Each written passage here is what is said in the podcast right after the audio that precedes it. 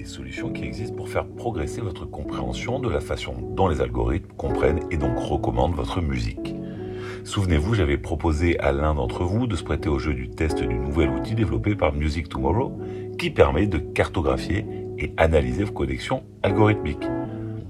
Alors je précise que je ne suis pas neutre dans cette histoire, puisque je travaille avec Music Tomorrow sur les analyses réalisées à partir de cet outil, et que nous avons pour activité commerciale, je précise, de vendre ces analyses à nos clients. Autant le dire tout de suite pour dissiper tout malentendu. Cela fait quelques mois maintenant que je suis dessus et après une phase d'apprentissage et de compréhension nécessaire, eh ben, nous avons développé une expertise que je crois inédite. C'est pour ça que je vous en reparle. Dans cet épisode, je vais vous expliquer ce que cet outil permet de comprendre, ce qu'il permet de faire et les actions que vous pourriez vous-même faire pour mettre toutes les chances de votre côté. Cet outil permet d'analyser l'immense quantité de données qui se trouvent dans votre Spotify for Artists. Logiquement, pour des artistes qui sont encore en développement et pour lesquels il n'y a pas beaucoup de données à analyser, il ne sera pas pertinent de l'utiliser, du moins pour le moment. Mais dès que vous commencez à avoir atteint plusieurs millions de streams et que vous avez abondamment été playlisté, ça devient très intéressant. Alors cela ne veut pas dire pour autant les enseignements qu'on peut tirer de ces analyses ne sont pas précieux pour tous les artistes. Hein. Et si vous êtes au début de carrière, restez avec nous, je pense que ça pourrait vous intéresser.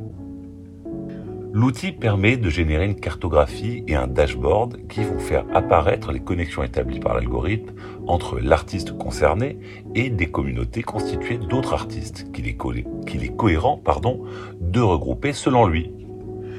La connexion qu'a établie l'algorithme se traduit ensuite par un score global d'affinité.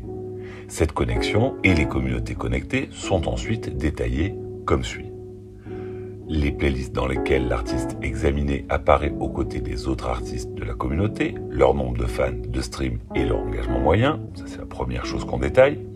Ensuite, les artistes et les genres associés à l'artiste classé par degré d'affinité. Le profil démographique et géographique des auditeurs qui composent les communautés. Et enfin, le détail des connexions titre par titre avec les communautés. Nous avons donc la possibilité de mener une analyse extrêmement poussée du profil algorithmique, mais surtout de proposer plusieurs types d'informations. Vous donnez des listes d'artistes pour le ciblage de vos prochaines campagnes digitales fonctionnant par similarité. Vous donnez des informations géographiques et démographiques très précises sur chaque communauté permettant de savoir qui cibler dans vos actions marketing et donc particulièrement d'affiner les campagnes évoquées juste avant. Vous donnez des informations pour mieux taguer vos sorties dans Spotify for Artists et enrichir vos livraisons en plateforme. Comprendre l'impact algorithmique ou le non-impact d'ailleurs des précédentes collaborations, remix ou edits que vous avez fait. Comprendre quelles sont les playlists qui ont, au-delà du simple chiffre du nombre de streams générés, le plus d'impact pour valider, aux yeux des algos, votre légitimité à être recommandé en même temps que d'autres artistes. Et enfin, comprendre les connexions pour chaque titre, chaque album et ainsi pouvoir dynamiser l'activité de votre catalogue en lui donnant les bonnes orientations. L'artiste que nous avons choisi pour mener le test s'appelle M2ON. Il est à ma connaissance, du moins, totalement indépendant et est parvenu à, réussir, à réunir pardon, une base fan fidèle et nombreuse sur les réseaux sociaux comme sur Spotify. Il est dans une esthétique qui est reggae avec on va dire la croisée de la, du reggae et du raga. Il nous a donné le droit d'analyser tout et je ne livrerai, je vous le dis tout de suite, que les principaux enseignements car je lui réserve le détail de l'analyse. On voit que M2ON est connecté à cinq communautés distinctes.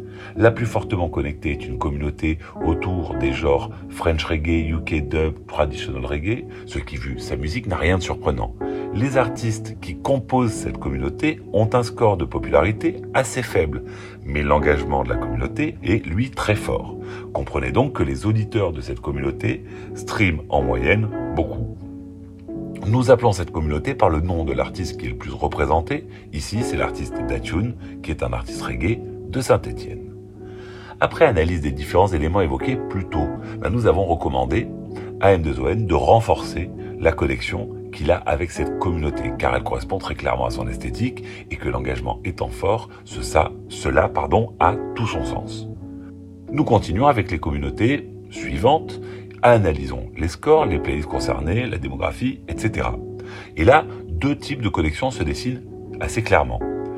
Tout d'abord, une connexion avec une communauté d'artistes aux esthétiques très proches de la première, mais à la notoriété légèrement plus forte d'une part. Ce sont les artistes reggae dub contemporains, on pourrait dire. L'engagement de cette communauté est assez faible. Ensuite, une connexion avec des artistes reggae et là rap plutôt old school, soit des artistes reggae et rap des années 90 et 2000, pour résumer assez grossièrement.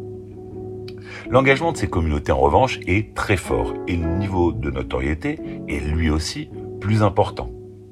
Donc après conversation avec l'artiste, on a déjà compris d'où venait cette connexion. Et elle vient en fait des contenus qu'il pose sur ses réseaux sociaux, particulièrement sur les sons qu'il utilise comme base des freestyles qu'il fait pendant ses lives TikTok.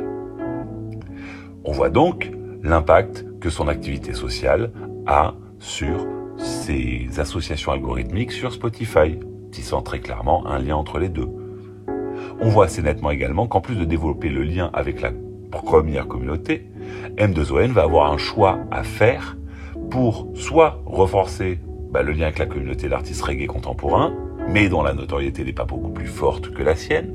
On pourra appeler ce choix une spécialisation, soit il peut choisir de travailler la deuxième connexion et s'identifier à cette génération d'artistes plus anciens, soit, mais dont la notoriété est bien plus établie, et qu'un public très fan continue à beaucoup écouter puisque le taux d'engagement est très fort. On pourrait là parler d'élargissement, parce que là vous arrivez à parler à un public qui est également rap. Et je vais m'arrêter là, je vous en dirai pas beaucoup plus car je réserve, je vous l'avais annoncé, le détail à M2ON qui a eu la gentillesse de nous ouvrir les portes de son projet. Il y a énormément d'autres enseignements qu'on retire des cartographies et des dashboards. On arrive à isoler des indices sur ce que vous devriez faire en termes de playlisting, les collaborations que vous devriez mener, le type de remix que vous devriez mener. C'est extrêmement riche et on arrive à extraire pour les artistes une somme de petites choses à faire dans le temps pour arriver à faire bouger l'aiguille de l'algorithme et à l'influencer qui est extrêmement efficace. Il y en aura de plus en plus d'ailleurs, puisqu'on va enrichir euh, les cartographies et les dashboards au fil du temps, hein, pour que l'outil euh, qui nous sert de base euh, s'enrichisse. Et ça, c'est le travail que va faire Music Tomorrow et qui sont déjà en train de faire. Et en fait, le résultat, en tout cas dès aujourd'hui, c'est qu'on a un outil qui est vraiment efficace pour comprendre en détail ce qui se passe dans la tête des algos, si on peut parler de tête. Et ça, je crois que ça peut faire toute la différence. Allez, c'est tout pour cette semaine, qui était un peu auto-promo, j'en conviens, mais je pense que c'était nécessaire. Comme d'habitude, si vous ne l'avez pas encore fait, abonnez-vous à la newsletter, le lien est en description. Et pour me soutenir, mettez-moi 5 étoiles sur Apple et abonnez-vous, quelle que soit la plateforme. Allez, bon week-end et à la semaine prochaine.